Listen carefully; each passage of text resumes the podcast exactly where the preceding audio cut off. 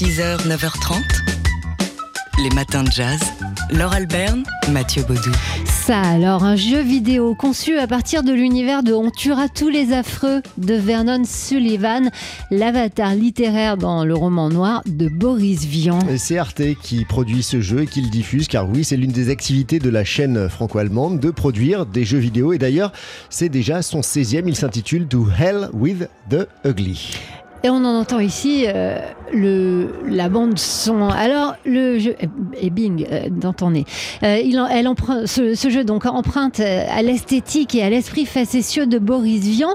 Il se déroule dans le Los Angeles branché et interlope des années 50. Et inévitablement, bien sûr, les joueurs vont se retrouver dans une atmosphère enfumée de club de jazz avec danseurs et barman à moustache sur les pas d'un héros plutôt baraqué qui plaît aux filles, volontiers bagarreur. Alors voilà pour l'atmosphère du jeu. Pour l'intrigue, elle s'attache à l'enquête menée par ce Mastar, drogué et kidnappé, et qui va se retrouver au sein d'une vaste machination. Sans doute, ça va bastonner avec tous ces affreux. Alors le graphisme est super beau, hein, inspiré des BD dans le style des 50s. Et pour la bande son, c'est le designer sonore Clément Duquesne qui s'est occupé de mettre de l'ambiance, du jazz, du jazz des années 50-60 pour le citer, des BO de films noirs des années 60-80 avec une petite touche de rock. To Hell with the Ugly, c'est donc le titre de ce jeu développé par Arte d'après le roman de Boris Vian, Vernon Sullivan, disponible sur PC, PlayStation, Nintendo Switch ou encore Xbox.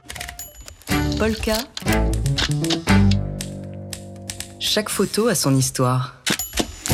Et comme chaque mercredi, c'est Dimitri Beck de Polka Magazine qui commente la sélection photo On pourrait titrer cette photo La palme, la clope et les emmerdes. La palme d'abord. La palme est d'or. Elle est dans un, son bel écrin, un coffret noir sur fond beige, porté d'une main par celle qui vient de la recevoir lors de la soirée de clôture de la 76e édition du Festival de Cannes. Et la gagnante est Justine Triet pour son film Anatomie d'une d'une chute.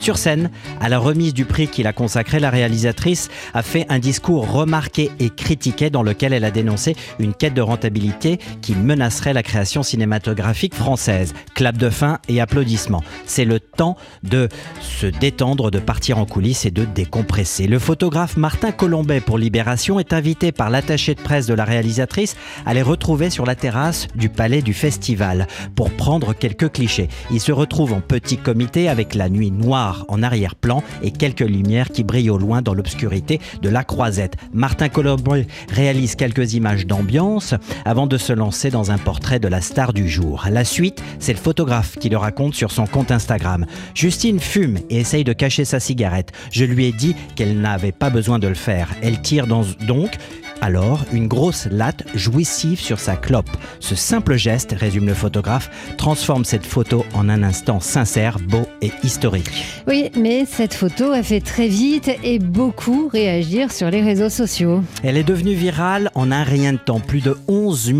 likes, comme on dit, sur le compte Instagram du journal Libération et plus de 500 000 vues sur Twitter. Elle a donc été beaucoup vue et partagée, cette photo. Parmi les commentaires, donc qui ont fusé des compliments, superbe, tu faire un tabac avec cette photo. Un autre, on sent la pression qui se relâche ou encore ça devient presque subversif à l'heure actuelle d'avoir quelqu'un qui fume sur une photo. Et puis des critiques et des pics. Pourquoi avec une cigarette Quel rapport avec le sujet? Stop les photos qui rendent sexy, la clope ça tue et c'est tout. La cigarette donc, à l'image, devient une obsession et suscite tant de commentaires qu'elle vole presque la vedette à la palme. Deux jours après, le photographe Martin Colombet, harcelé et sidéré par la bêtise de cette polémique, comme il nous a dit et nous l'a confié euh, par téléphone hier, a répondu sur les réseaux sociaux Pourquoi la cigarette? Parce qu'elle fumait quand je suis arrivé. Mon travail de portraitiste est de raconter les gens, leur personnalité, la façon qu'elles ont de vivre des instants qui vont changer leur vie, de réduire leur stress. Il poursuit, ça aurait été une faute de lui demander d'éteindre sa cigarette. En tant que photojournaliste, j'essaye de me rapprocher au plus près de la réalité d'un instant. Voilà alors, une bonne photo fait toujours réagir. Ici, il n'est pas question de promo, c'est une image rare de coulisses en dehors du tapis rouge et de la scène, loin du contrôle de l'image. Et là, ce n'est pas du cinéma, c'est juste la réalité. Une chronique de Dimitri Beck pour Polka Magazine euh, qui est faite en cette journée de journée mondiale sans tabac, hein, ce 31 mai. Tiens, justement, il y a une chronique à retrouver sur le site de Polka. Dimitri, vous restez avec, vous restez avec nous. On vous retrouve dans moins d'une demi-heure dans les matins de jazz. Polka. Chaque photo a son histoire.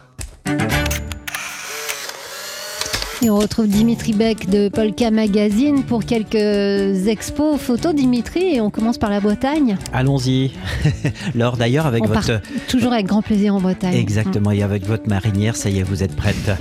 Euh, donc cette année, rendez-vous de la photographie envi- environnementale et de société qui s'appelle le Festival Photo Lagacilly fête ses 20 ans et réaffirme de plus belle son souhait d'œuvrer pour un monde plus responsable. Le thème, la nature en héritage. Donc le petit village, charmant petit village de Lagacilly, expose une sélection de, de photographes, la nouvelle génération comme des confirmés. Alors il y a Sébastien Osagado, Pascal Maître, mais aussi Johanna Choumali, Nadia Ferrouki.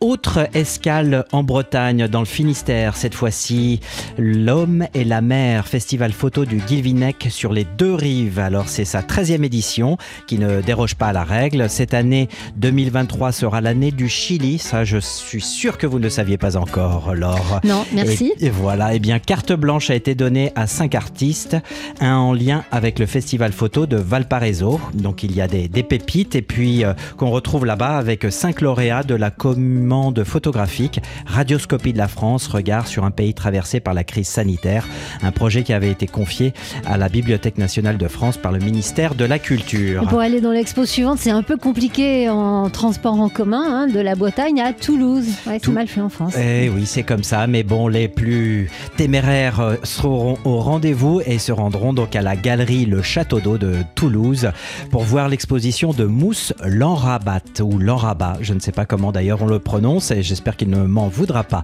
C'est un photographe belgo-marocain. Il se sert de sa double culture pour utiliser avec humour les codes du luxe combinés avec des objets traditionnels marocains pour transmettre un message de paix et réunir le monde occidental et oriental. Alors l'artiste construit un univers coloré, légèrement surréaliste. Il y a, on y voit, des tentures ethno au paysage lunaire, des logos, des ballons, des cœurs et des fleurs nous embarquent dans un voyage exotique. Il partage son monde. Allons-y, l'or où l'imagination s'emballe. Voilà, une sélection de trois expos photos, mais il y en a encore plein d'autres sur le site de Polka Magazine, où vous trouverez également euh, la chronique que vous nous avez proposée il y a une demi-heure, Dimitri Beck, euh, qui décryptait euh, la sélection photo de la semaine. Polka. Chaque photo a son histoire. Mais à part ça, en 2023, c'est l'année Claude McKay qui va débuter le 8 juillet à Marseille en événement marrainé par Christiane Taubira pour raviver la mémoire de cet auteur euh, américain vagabond qui un temps a posé son baluchon à Marseille. Claude McKay means different things the man, the artist, the vagabond, uh, the migrant writer, the literary agent of the Harlem Renaissance in, in, in some people's minds, in others, the father of the Negritude movement, an elusive figure, uh, a radical, a very complicated and complex human being. Un extrait d'un documentaire qui s'intitule Claude McKay de Harlem à Marseille qui disait en substance que euh, Claude McKay c'est différentes choses, l'homme, l'artiste, le vagabond, l'écrivain migrant, l'agent littéraire du Harlem Renaissance pour certains, le père de la négritude pour d'autres, une figure donc insaisissable, un radical, un être humain très compliqué et complexe. Précurseur donc de la Harlem Renaissance, ce mouvement artistique et intellectuel qui a animé la communauté africaine-américaine dans l'entre-deux-guerres. C'est donc en France que Claude Maquet, poète vagabond, est venu chercher l'inspiration à Paris d'abord, très brièvement, et puis à Marseille. Et donc, c'est en toute logique que la cité phocéenne célèbre l'écrivain qui a dévin- dépeint la ville dans Banjo, son roman le plus célèbre. Il n'est auteur que de trois romans, Claude Maquet, et d'abord, il s'est fait connaître comme poète, notamment avec ce texte intitulé If We Must Die, dont il nous parle tout de suite. If We Must Die is the poem that makes me a poet among colored Americans. If We Must Die est le poème qui a fait de moi un poète parmi les Américains de couleur. Et pourtant, franchement, je ne me suis jamais considéré comme un poète noir, même si beaucoup de mes thèmes étaient raciaux. J'ai fait en sorte que mes poèmes aient un attrait universel et à n'importe quel endroit où les hommes ont le dos au mur, la lecture de If We Must Die se justifie. Could be appropriately read. La voix de Claude McKay, aussi euh, extraite de ce documentaire Claude McKay de Harlem à Marseille, qu'on va pouvoir voir, euh, écrit, euh, réalisé et produit par Mathieu Verdel avec le conteur et jazzman Lamine Diane, qu'on va pouvoir voir donc euh, cet été à Marseille à partir du 8 juillet, lancement du festival Marseille Jazz des cinq continents. Il y a aussi un spectacle. Ouais, Kay, lettre à un poète disparu. euh, donc ce sera le, le 8 juillet pour lancer cette année McKay à Marseille. Et avant tout cela, Claude McKay sera au cœur de notre émission Caviar pour tous et Champagne pour les autres. Ce soir, à partir de 19h sur TSF Jazz, en direct de l'hôtel Dame des Arts. Vous pouvez d'ailleurs participer à cette émission, assister à cette émission en vous inscrivant sur notre site internet. Les matins de jazz.